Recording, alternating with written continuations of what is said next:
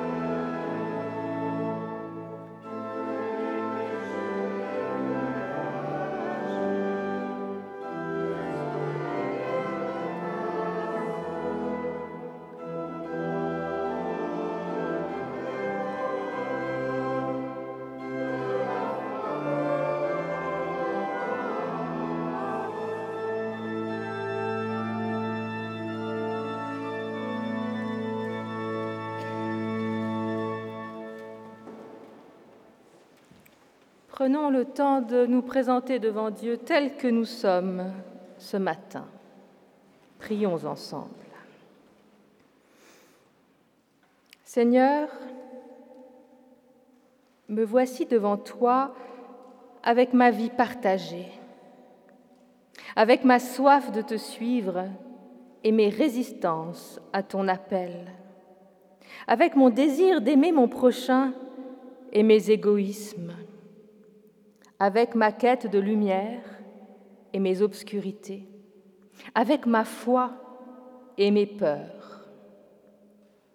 Me voici devant toi tel que je suis et tu m'appelles à la conversion. Tu m'appelles à me tourner vers toi. Tu m'appelles à déposer mes craintes et mes lâchetés. Tu m'appelles à me dépouiller de mes illusions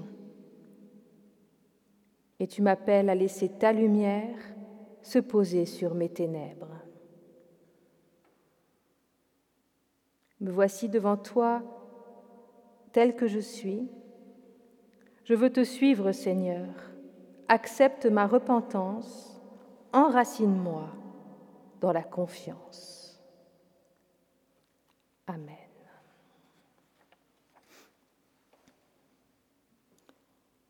Comme il est écrit dans la première épître de Jean, si notre cœur nous condamne, Dieu est plus grand que notre cœur et il discerne tout.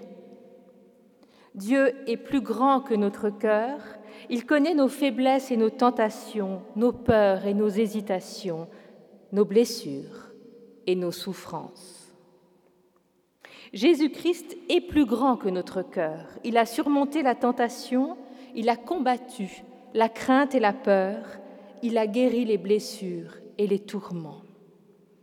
L'Esprit Saint est plus grand que notre cœur. Il nous assiste dans nos tentations et nos difficultés, il nous délivre de nos peurs, il nous accompagne dans nos épreuves. Dieu qui est Père, Fils et Saint-Esprit est plus grand que notre cœur, il nous relève, il nous pardonne, il nous envoie. Amen. Et il nous accompagne toujours aussi sur notre chemin et je vous invite à chanter ensemble le numéro 391. Nous chanterons les trois strophes. Vous pouvez vous lever.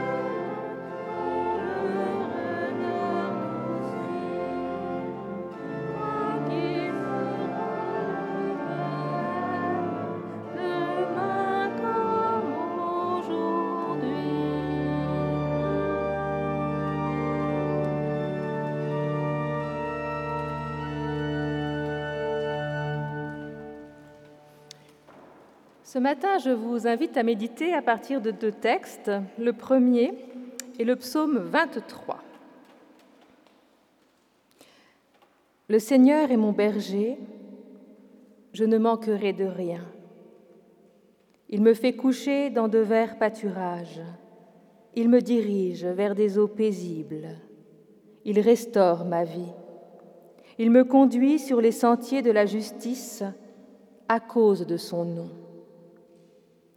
Même si je marche dans la vallée de l'ombre de mort, je ne crains aucun mal, car tu es avec moi. Ta houlette et ton bâton, voilà mon réconfort. Tu dresses devant moi une table en face de mes adversaires. Tu enduis ma tête d'huile, ma coupe déborde. Oui, le bonheur et la fidélité m'accompagneront tous les jours de ma vie, et je reviendrai à la maison du Seigneur pour la longueur des jours.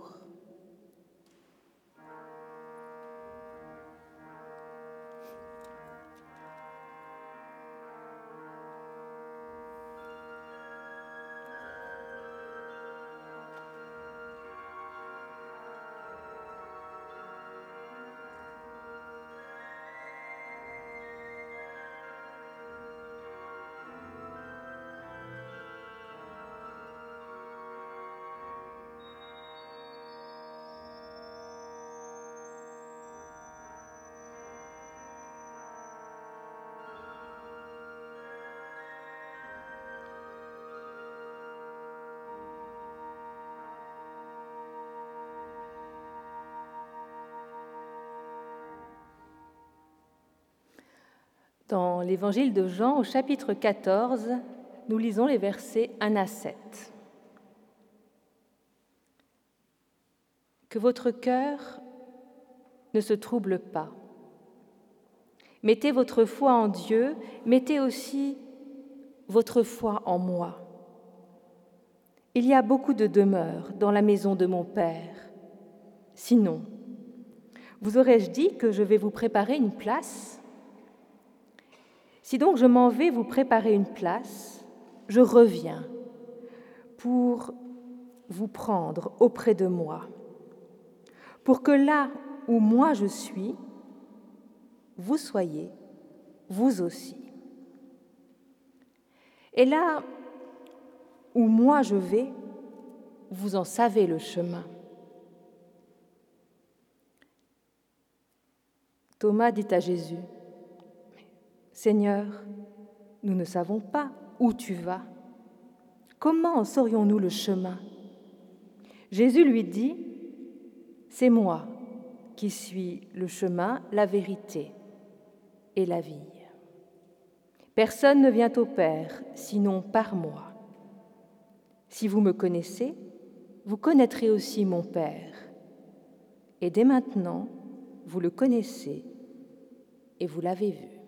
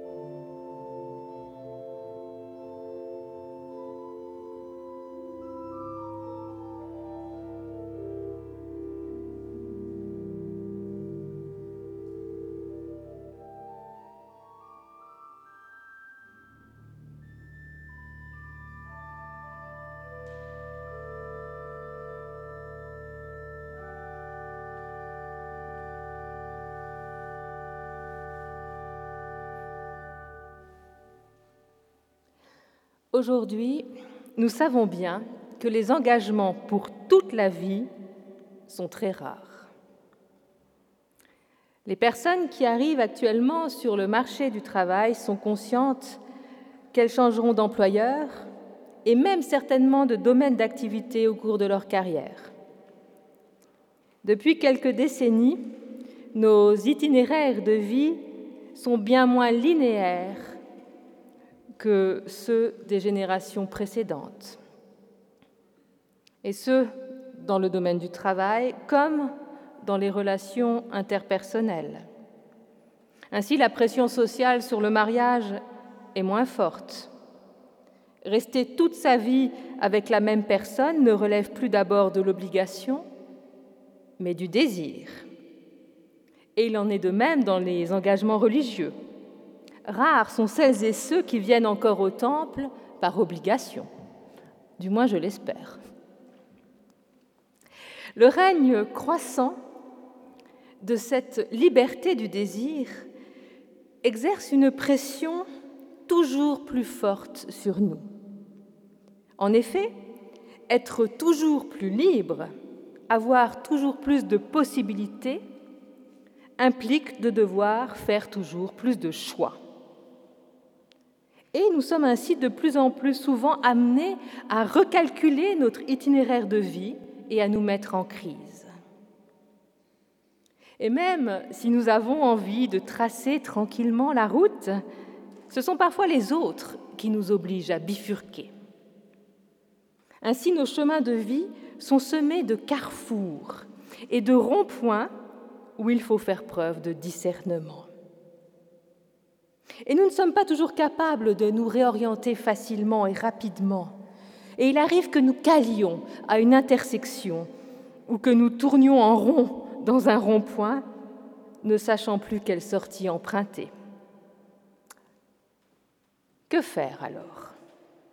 Persévérer en suivant coûte que coûte la direction que nous avions choisie La croyance ou l'opinion qui nous semblait juste jusqu'à maintenant Ou au contraire, faut-il changer de cap?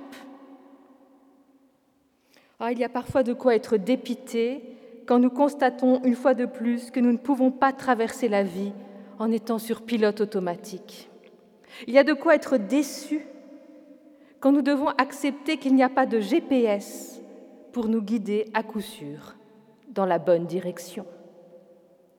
Et dans ces moments-là, ah, on aimerait avoir une réponse rapide pour pouvoir redémarrer, pour arrêter de tourner en rond. On serait alors tenté d'ouvrir la Bible comme un guide du routard pour l'existence, à la recherche d'un itinéraire et de bonnes astuces pour organiser la suite du voyage. Mais est-ce que ce réflexe est dénué de bon sens? Est-ce totalement insensé? De s'inspirer des textes bibliques pour s'orienter dans la vie? Peut-être pas, parce que la Bible nous parle d'hommes et de femmes en mouvement, en chemin comme nous. La Bible nous parle d'hommes et de femmes qui ont connu des arrêts francs, des virages fracassants, des hommes et des femmes qui ont accepté parfois de prendre des chemins de traverse, de se perdre pour mieux se trouver. Il suffit de penser à Abraham qui se met en route en répondant à l'appel du Va vers toi, ou au peuple hébreu emboîtant le pas de Moïse pour un long chemin de libération. On peut aussi penser aux prophètes, traçant parfois leur route de manière insolite, en réponse à l'appel reçu. On peut encore mentionner les amants du Cantique des Cantiques qui se meuvent au rythme de leurs désirs. Et bien sûr aussi Jésus, l'homme de l'itinérance, toujours en chemin, Jésus auquel succéderont les prédicateurs itinérants et les apôtres, grands voyageurs et missionnaires. Oui, les hommes et les femmes de la Bible sont des êtres en mouvement, des êtres en marche. La parole qu'ils ont reçue, le désir de l'autre qui les anime, les font entrer dans une dynamique vivifiante.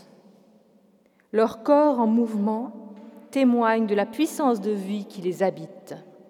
Ils marchent en quête de Dieu, à la rencontre des autres.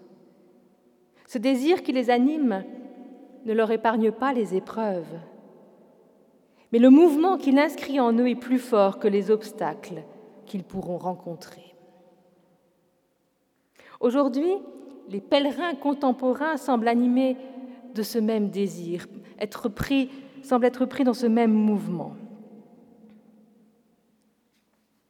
Il est étonnant aujourd'hui de constater que de plus en plus de personnes s'engagent sur le chemin de Compostelle. On se rend compte que le désir de spiritualité, la quête de l'essentiel, l'appel de Dieu parfois sont encore bien vivants dans notre société. Et pour le confirmer, il suffit de lire le dernier livre d'Emmanuel Tagnard, qui est journaliste et qui est entre autres coproducteur de l'émission Faut pas croire. Emmanuel Tagnard, dans son livre Via Jacobi sur le chemin suisse de Compostelle, Emmanuel Tagnard rend compte de son expérience de marcheur sur un chemin marqué par l'histoire où chacun de ses pas semble l'ancrer dans plus d'humanité et de spiritualité. Un autre auteur lié à Genève a publié ces derniers mois un livre retraçant son expérience d'homme en mouvement, mais cette fois-ci c'est un motard qui nous écrit. Jean Romain, dans son livre Raconte-moi la route. Alors Jean Romain nous emmène également sur le chemin de Compostelle, mais il nous donne aussi envie de prendre la route pour des destinations plus lointaines, avec un talent certain pour nous faire partager la beauté des paysages qu'il a vus et ses expériences physiques et intérieures. Et en lisant ce livre, mon attention a été retenue par les premières lignes du premier chapitre qui s'intitule Au commencement. Et je vous lis ces lignes de Jean Romain. Chez nous, il y avait le crucifix et la moto. Le dimanche matin, nous allions en famille à la messe et durant l'offertoire, alors que le prêtre plaçait sur l'autel l'offrande du pain et du vin, je rêvais de moto. L'après-midi, après le repas familial, mon père enfourchait sa machine et en le regardant s'éloigner dans un raffut, je rêvais d'élévation.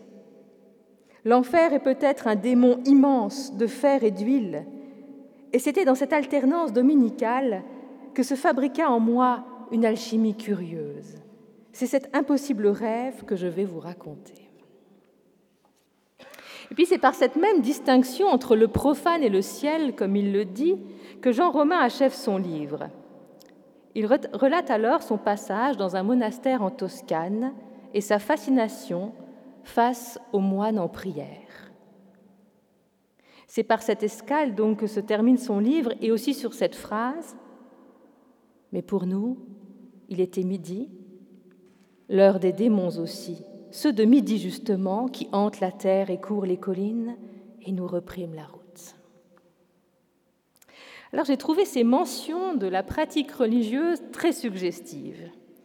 Et surtout, j'ai aimé cette mise en tension initiale entre le geste du prêtre qui place sur l'autel le pain et le vin et le rêve de moto de l'auteur.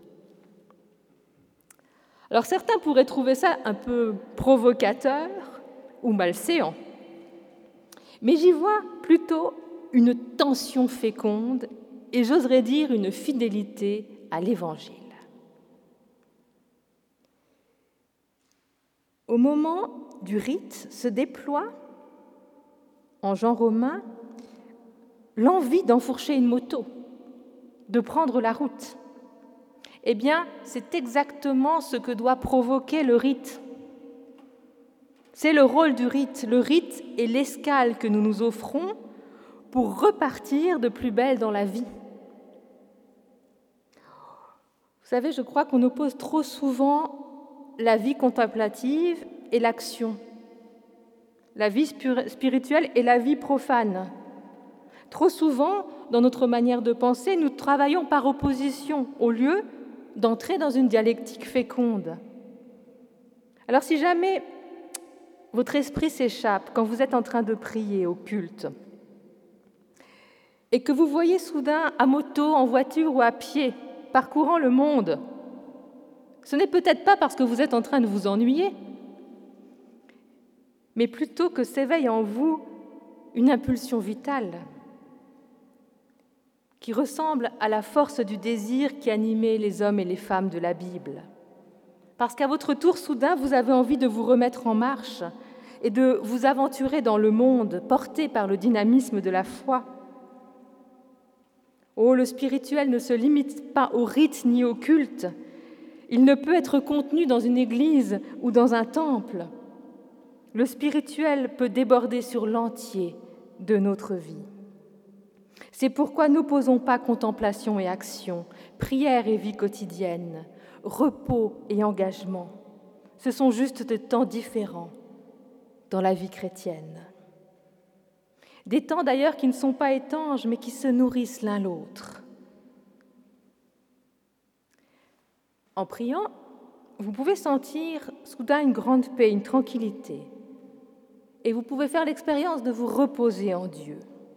C'est vraiment ce qui est décrit dans le psaume 23 que nous avons réentendu tout à l'heure où celui qui prie trouve le repos en Dieu, peut se fortifier près des verts pâturages, poursuivre son chemin sans crainte. Mais la prière peut aussi vous faire ressentir des mouvements intérieurs plus intenses et une grande énergie qu'il s'agit de déployer dès que vous aurez dit Amen. Et quand vous vous mettrez en mouvement, vous pourrez vivre à la fois des mouvements de bouillonnement intérieur, sentir la joie du mouvement et la force de votre corps qui se déplace et marque de son empreinte le monde, mais vous pourrez aussi vous reposer en marchant, en vous déplaçant, apaisé et porté par la dynamique que vous avez initiée. Et que vous vous reposiez intérieurement ou que vous soyez bouillonnant d'énergie, la marche et le mouvement même deviennent prière. Et j'espère qu'en sortant de ce temple, vous aurez envie de rester dans cette dynamique et de passer à l'action aussi énergique que paisible, parce que c'est bien cette tension qui permet à la vie de foi de rester féconde. Tension donc entre contemplation et action, tension entre paix intérieure et énergie. Mais alors, si l'impulsion première est là, Hein, si le mouvement peut se perpétuer en nous grâce à ces tensions fécondes qui nous habitent, cela ne résout pas la question de la direction à prendre quand nous sommes arrêtés à un moment crucial de notre vie et sommés de changer de trajectoire. Où aller? Où mettre cette énergie? Est-ce que l'enseignement de Jésus, qui lui-même se désigne comme chemin, pourrait nous aider? Alors intéressons-nous à ce verset très connu je suis le chemin et la vérité et la vie. Personne ne va au Père si ce n'est par moi. Ces mots, vous l'avez entendu, sont mis dans la bouche de Jésus dans l'évangile de Jean. Des mots qui, tirés de leur contexte d'énonciation, apparaissent ici dans toute leur dimension polémique. Dimension polémique qu'il est difficile d'effacer. Personne ne va au Père si ce n'est par moi que ce soit par rapport aux juifs ou aux autres religions, affirmer que Jésus est le seul chemin vers le Père est en effet très exclusif. Mais si ce verset porte cette exclusion en lui-même, pour ceux qui ne croient pas en Jésus selon la théologie johannique, nous ne sommes pas obligés d'utiliser ce verset pour rejeter celles et ceux qui ne croient pas ainsi, et pour nous croire détenteurs du seul chemin valable vers Dieu. Et finalement, aujourd'hui, c'est moins le versant polémique de ce verset sur lequel j'aurais envie de m'attarder avec vous, moins sur ce qui concerne l'extérieur que sur ce qui concerne l'intérieur, et donc sur ce qui concerne le sens profond de ce verset pour nous aujourd'hui. Un sens profond qui nous invite plus à la prise de risque et à l'ouverture, je pense, qu'à un repli identitaire sur nous-mêmes. Alors pour mieux comprendre ce verset, commençons par le replacer dans son contexte. Jésus est en train de préparer ses disciples à sa mort. Et son enseignement a pour objectif de permettre à leur cœur de ne pas être troublé au cœur donc de ses disciples. Il essaie de leur enseigner que sa disparition dans la mort va correspondre à une transformation de leur relation et non pas à sa fin. Ainsi Jésus leur parle de sa mort qui va être glorification, passage vers le Père. Et il évoque sa vie post-mortem comme celle de ses disciples. Il parle des demeures dans la maison de son Père, de lieux où les disciples pourront le rejoindre. Mais ce qui est intéressant, c'est qu'il ne s'attarde pas sur la description de ces demeures. On pourrait dire que c'est moins le lieu qui est important que le fait qu'un lien continuera à perdurer entre Jésus et ses disciples, quand il dit ⁇ Je reviendrai et je vous prendrai avec moi, si bien que là où je suis, vous serez vous aussi ⁇ ce qui importe donc dans notre texte est moins le où que le avec qui. Et ce passage qui, fait passer les disciples de la question du où au avec qui peut nous éclairer. Ainsi, quand nous sommes à la croisée des chemins, la question la plus urgente à se poser est peut-être moins où dois-je aller que avec qui suis-je en lien? Avec qui est-ce que je vais continuer à faire mon chemin? Est-ce qu'au niveau humain et spirituel, je suis dans une dynamique relationnelle qui me permet de rester dans le mouvement de la vie? Ça, c'est vraiment la question à se poser. Mais comment savoir si l'on est dans le mouvement de la vie, me direz-vous? Eh bien, je crois que, très simplement, la paix et la joie sont de bons critères de discernement. N'allez pas vers des personnes qui vous éloignent de votre joie ou qui éteignent cette joie.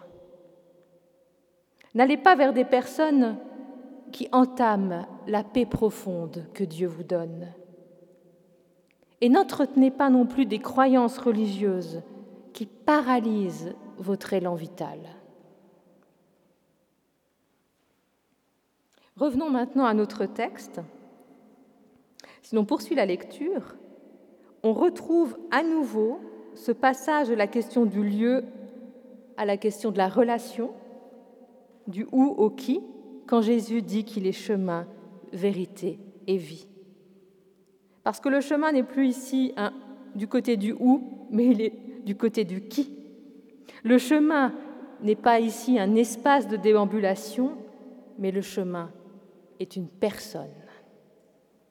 Et on assiste ici à une reconfiguration de la thématique du chemin, qui n'est plus ici la métaphore d'une voie spirituelle,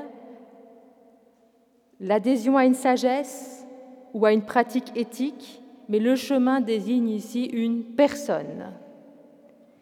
Et c'est la personne de Jésus qui est chemin et qui permet d'accéder, nous dit-on, à la vérité et à la vie.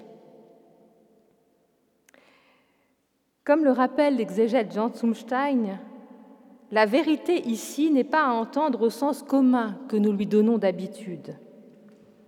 Mais dans l'évangile de Jean, la vérité correspond à la réalité divine. Jésus est chemin qui nous conduit à la réalité divine. Ce qui ne veut pas dire que nous possédons la vérité, mais que grâce à Jésus, Dieu nous est révélé. Et Zumstein ajoute, et précisément parce qu'il donne accès à la vérité, Jésus est le lieu de la vie en plénitude. Là, nous sommes vraiment avec ce verset Je suis le chemin, la vérité et la vie au cœur de la théologie de Jean, où Jésus est l'envoyé qui révèle le Père et qui conduit ceux qu'il rencontre à une vie en plénitude. Vie en plénitude parce qu'elle est en lien avec Dieu. On comprend donc ici que ce qui est offert aux croyants est un lien spirituel avec le Christ une relation qui l'ouvre à la présence de Dieu. Ce qui se dessine pour le croyant n'est ni un chemin conceptuel, ni une destinée toute tracée, ni même une route pavée de préceptes moraux et de bonnes pratiques religieuses, mais ce qui est offert aux croyants et demandé aux croyants, c'est d'entrer dans une relation vivante et dynamique avec le Christ. Ici, c'est une question de rencontre et de relation. Et la relation avec le Christ évolue tout au long de notre vie, comme toute relation. Et on le voit bien dans notre texte aussi, la relation entre Jésus et ses disciples évolue. En prenant congé de ses disciples, il leur dit qu'après sa mort, ce qui s'est noué entre eux va se transformer et même se renforcer grâce à l'Esprit de Dieu.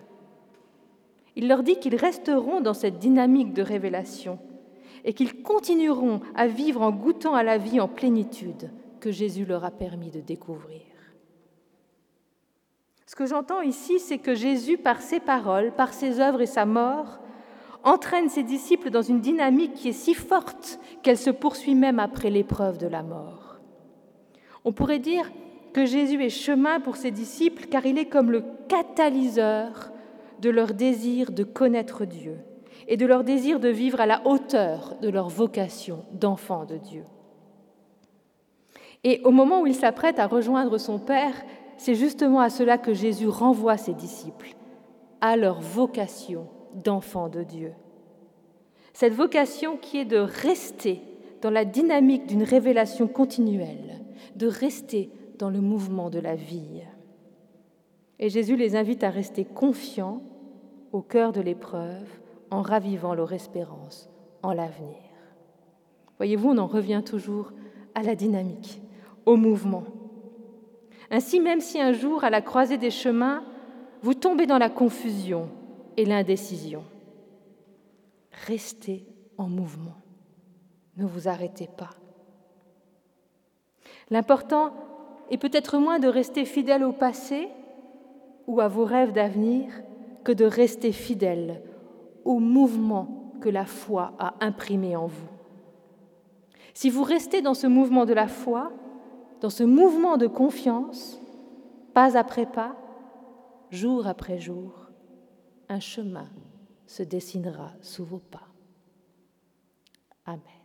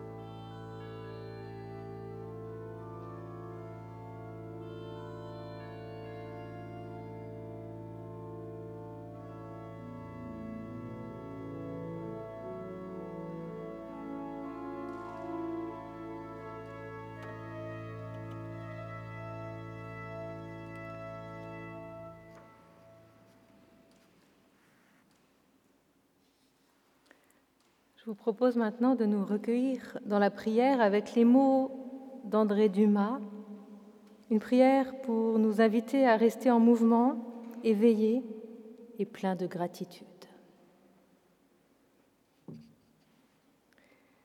Seigneur, je te loue de me surprendre quand je suis habitué, de me reprendre quand je suis égaré et de me prendre quand je suis perdu.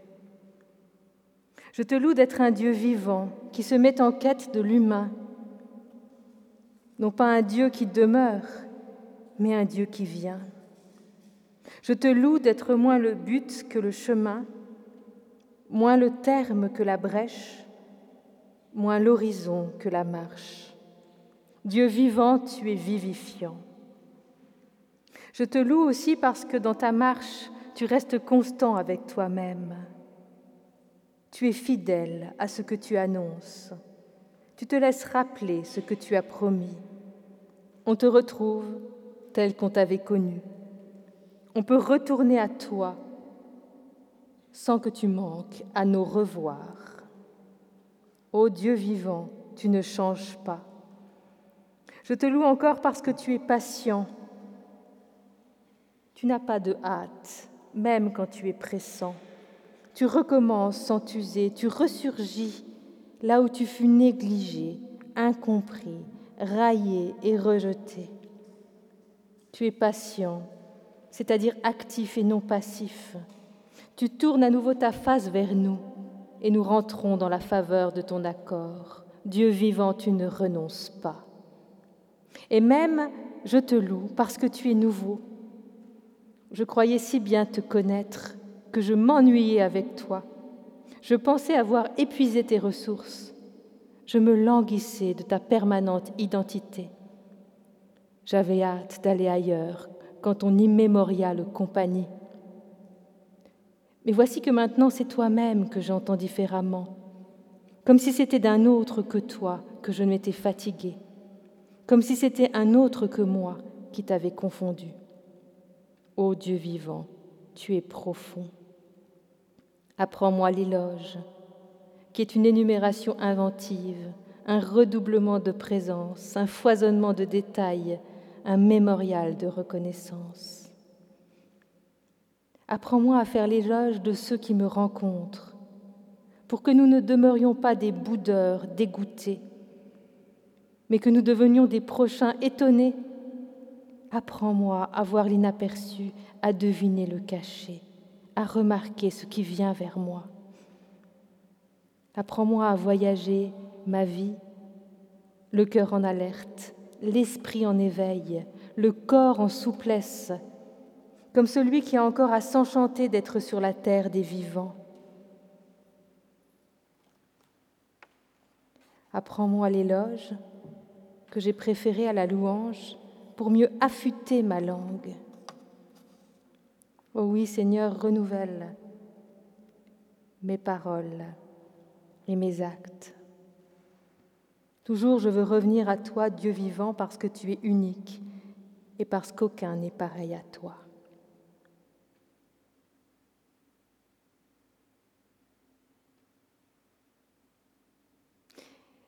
Et ensemble, nous voulons te redire cette prière qui a porté le dynamisme de tant d'hommes et de femmes avant nous. Notre Père, qui es aux cieux, que ton nom soit sanctifié, que ton règne vienne, que ta volonté soit faite sur la terre comme au ciel. Donne-nous aujourd'hui notre pain de ce jour. Pardonne-nous nos offenses, comme nous pardonnons aussi à ceux qui nous ont offensés. Et ne nous laisse pas entrer en tentation, mais délivre-nous du mal, car c'est à toi qu'appartiennent le règne, la puissance et la gloire au siècle des siècles. Amen.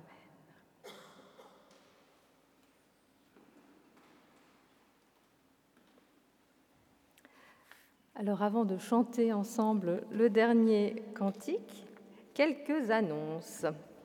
Donc, vos pasteurs sont revenus de vacances, toutes les activités vont reprendre. Et donc, il va y avoir beaucoup de cultes déjà qui se réorganisent cette semaine. Et dès jeudi, il y a la reprise il y a des offices du milieu du, du jour à la chapelle des Maccabées avec Emmanuel Roland.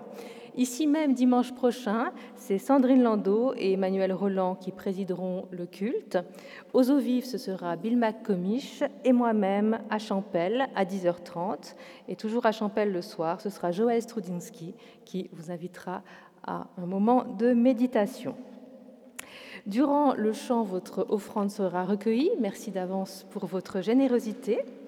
Et si vous voulez poursuivre dans votre élan de générosité, je vous conseille la feuille de trèfle parce que Olivier vous propose donc de l'acheter à la sortie euh, du temple. C'est le nouveau numéro de la rentrée et vous y trouverez un article de Vincent Schmitt sur le confinement au XVIIIe siècle. Vous voyez, vous pourrez continuer à réfléchir si vous le souhaitez.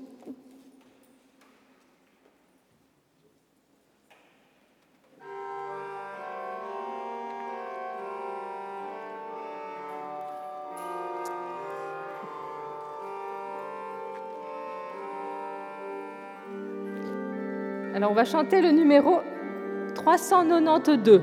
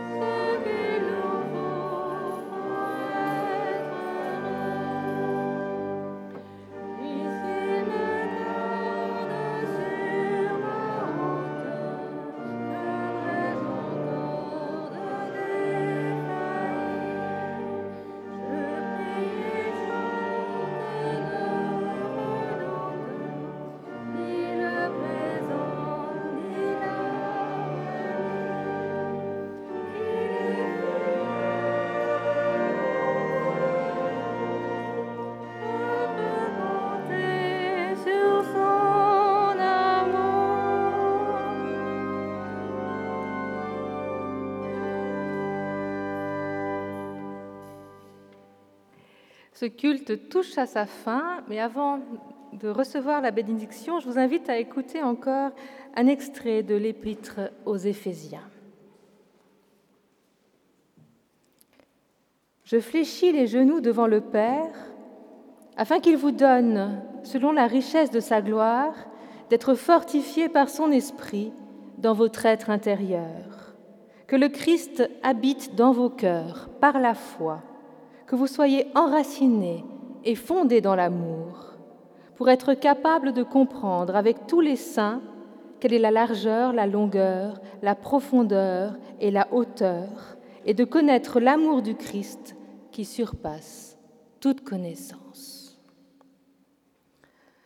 Lorsqu'il écrit cet encouragement aux Éphésiens, Paul est en prison et la longueur, la largeur la profondeur et la hauteur de sa cellule se réduisent à quelques mètres.